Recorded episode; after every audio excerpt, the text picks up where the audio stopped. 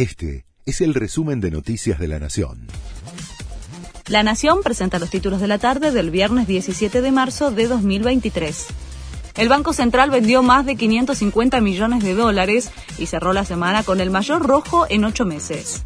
La entidad debió aportar al mercado otros 137 millones hoy y se acerca a los 2.000 millones de dólares sacrificados en lo que va del año.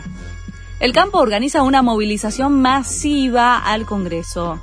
La Federación Agraria Argentina consensuó con sus 24 directores una protesta desde Rosario hasta Buenos Aires con fecha a definir.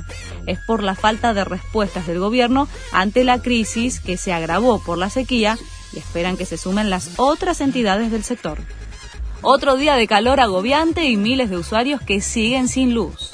La sensación térmica supera los 37 grados en Buenos Aires y la demanda eléctrica vuelve a subir mientras se multiplican los cortes de energía. Cerca de las 18 horas, alrededor de 70.000 usuarios estaban sin servicio en la ciudad de Gran Buenos Aires. Los afectados protestan con cortes de calles en varios puntos de la ciudad. La Corte Penal Internacional emite una orden de arresto contra Putin por crímenes de guerra en Ucrania. El tribunal señaló que el presidente ruso es presuntamente responsable del crimen de guerra de deportación ilegal de niños, también del traslado ilegal de menores de las zonas ocupadas de Ucrania a la Federación Rusa. Mateo Retegui fue oficialmente convocado para jugar en la selección de Italia.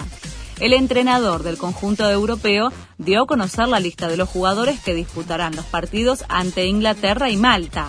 Entre los confirmados aparece el delantero de Tigre de 23 años. Este fue el resumen de Noticias de la Nación.